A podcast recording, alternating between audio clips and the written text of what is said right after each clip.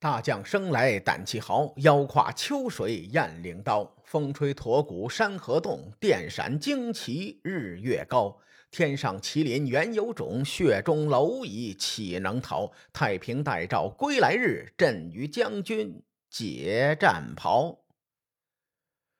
上期节目咱们说了，张仪经过斗争，最终笑到了最后，拜相秦国。这期咱们接着往下说。六国年表记载，公元前三百二十八年，秦惠文王任命张仪为相国。这一年，秦军与赵军作战，他们不仅斩杀了敌军将领赵疵，而且还取得了蔺、离石等地。这个地方在山西省吕梁市离石区附近。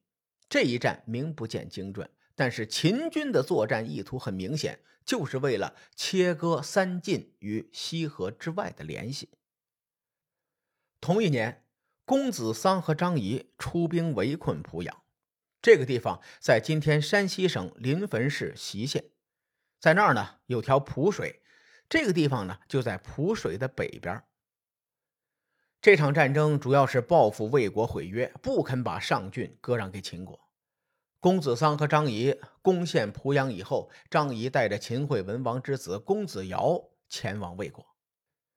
张仪对魏惠王说：“我们秦王对魏国特别好，他很想成为魏国的朋友。您看，他把自己的儿子都送到魏国做人质来了。正所谓礼尚往来，魏国是不是应该也表示表示啊？”魏惠王点头：“这事儿可以有。”然后呢，魏惠王割让上郡，送给了秦国。按照秦本纪的描述。魏国割让了上郡地区的十五个县给秦国。在上期节目的考证里，咱们提到过，上郡位于陕北，主要是延安附近。按照当时的生产力和人口密度，上郡不太可能有十五个县。结合张仪曾经建议秦惠文王援助魏国，以索要河西之外的土地，这里的十五个县有可能是位于西河之外。魏惠王也不傻，他毕竟是一国之君，不可能因为张仪的几句话就割让上郡给秦国。大伙翻开地图可以看见，延安市位于黄河以西，而公子桑与张仪率领的秦军攻陷的濮阳位于黄河以东。这一年，秦军又攻取了蔺与离石。再加上此前夺取的少梁和雕阴这几个地方，已经把上郡与魏国切割开了。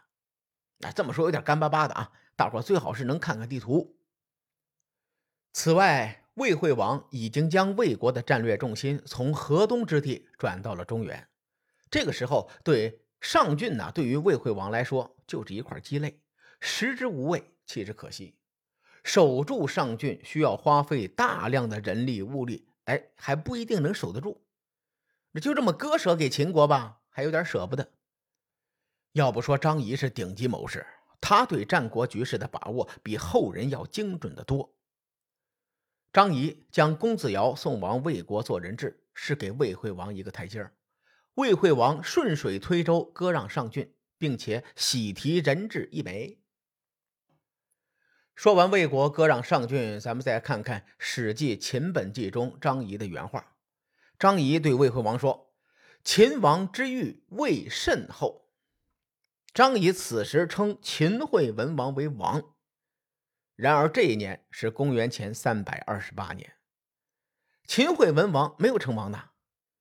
这这就有两种可能了：第一，司马迁写错了；第二呢，当时史官记录无误。张仪的确称秦惠文王为秦王。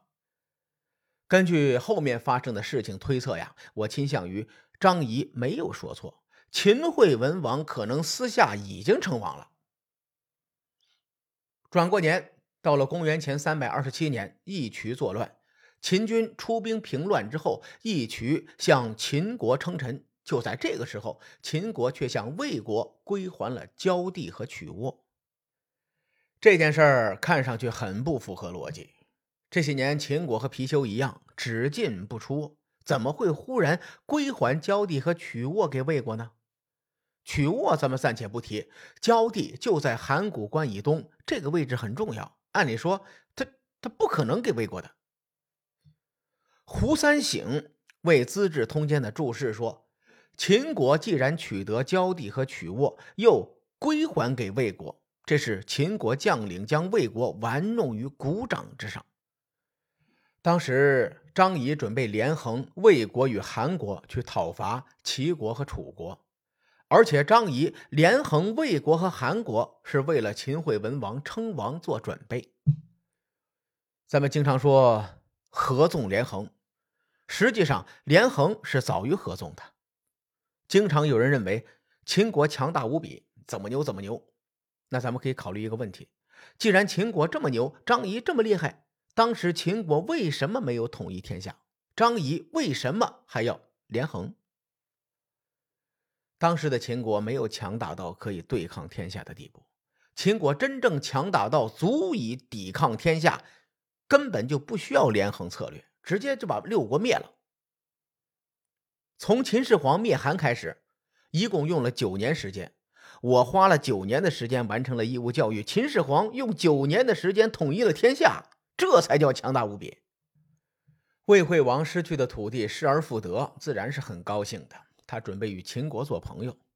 在这儿呢，我要老生常谈一下，再说一下魏惠王这个人。魏惠王于公元前三百七十年即位，他即位后不久便迁都大梁。他人生中最重要的两场战役是桂陵之战和马陵之战。这两场战役，魏惠王只要胜一场，他都有机会统一三晋。结果，齐国两次从中作梗，并且两次战胜魏国。所以，魏惠王这辈子视齐国为心腹大患，他更重视魏国与秦国的关系。此时是公元前三百二十八年，也是魏惠王即位的第四十三年，他的执政生涯已经接近尾声了。我对于这些事情又说的非常细。列位，咱们回想一下，就会感觉到魏惠王一直对秦国在姑息纵容，对其他的诸侯却在重拳出击。秦国截取河西之地以及上郡，只归还了交地和曲沃，魏惠王便与秦国和谈了。他们准备联手去对付齐国和楚国，这又是一次魏惠王对秦国姑息的表现。张仪用了两年时间修复秦国与韩国、魏国的关系。到了公元前三百二十五年，秦惠文王与韩宣王魏惠王会盟，正式称王。张仪的连横策略让齐国非常愤怒。讲道理啊，几年前魏惠王卑躬屈膝的拜见齐威王，请齐威王称王。现在魏惠王跑去支持秦惠文王与韩宣王称王，齐威王的脾气本来就不好，他心里肯定是非常不爽的。这个时候，被排挤到魏国的公孙衍看到了机会。公孙衍非常痛恨张仪，张仪施展连横策略，让魏国和秦国关系交好，这对公孙衍来说不是一个好消息，他没有机会报复秦国了。但是公孙衍又不能直接和魏惠王说：“大王，咱们揍秦国一顿吧。”那魏惠王又不傻，他绝对是不会同意的。所以公孙衍想要扭转魏国的对外政策，他只能借助外部势力。齐国就是公孙衍需要借助的势力。公孙衍就联系了齐国的田班，两个人准备讨伐赵国。《战国策·魏策》记载，公孙衍和田班。为了推动齐国和魏国出兵，两个人纷纷游说国君，结果魏惠王和齐威王都不同意。公孙衍说：“我只求魏国和齐国各自出兵五万，不出五个月就可以攻破赵国。”齐国名将田班说：“轻敌是兵家之大忌，您把攻下赵国这件事情想得太容易了。”公孙衍接着说：“哎。”你真是个死脑筋！两国的国君本来就不同意出兵，如果你将这件事说的难如登天，他俩更不会同意了。到时候咱们俩的图谋也就落空了。不如咱们把这一战说的唾手可得。到那个时候，两军短兵相接，齐王和魏王看战事吃紧，他们怎么敢不增援我们呢？田班一听，有道理呀。于是他连连点头说：“听你的。”如此这般，这般如此，二个人忽忽悠悠就忽悠着齐魏两国把兵权交给他们。这两个人率兵出征以后，果然战事吃紧，魏惠王和齐威王是骑虎难下呀。他们担心再一次伐赵失败，于是只能出兵增援。最终，公孙衍和田班取得大胜，斩杀赵国将领，并且取得了赵国的平邑和新城，史称平邑之战。话说这两个地方是很难以考证的，尤其是新城，新旧的新城池的城，全中国叫新城的地方没有一千也得有八百。兄弟们，我真的尽力了。魏惠王与齐威王两个人也不傻，平邑之战打成这个德行，这说明公孙衍在出征之前晃点他们。平邑之战结束之后，两位国君对公孙衍很不满，后来。公孙衍就被束之高阁。这个时候，齐国人田须则趁机上位，他担任了魏国和齐国之间的外交工作。公孙衍赋闲在家也挺无聊的，没事就喝喝酒、唱唱歌。曾经真的以为人生就这样了，平静的心拒绝再有浪潮。这个时候，陈轸从楚国风尘仆仆的赶来求见。这事儿。之前咱们说过，公孙衍被排挤与陈轸也有关系。于是公孙衍挥挥手说了一声“滚蛋”。结果呢，陈轸说：“我有更重要的事情要和你商量。”公孙衍一琢磨，那行吧，那就见见吧。结果这两位谋士一番商量，搅动了战国的这池春水。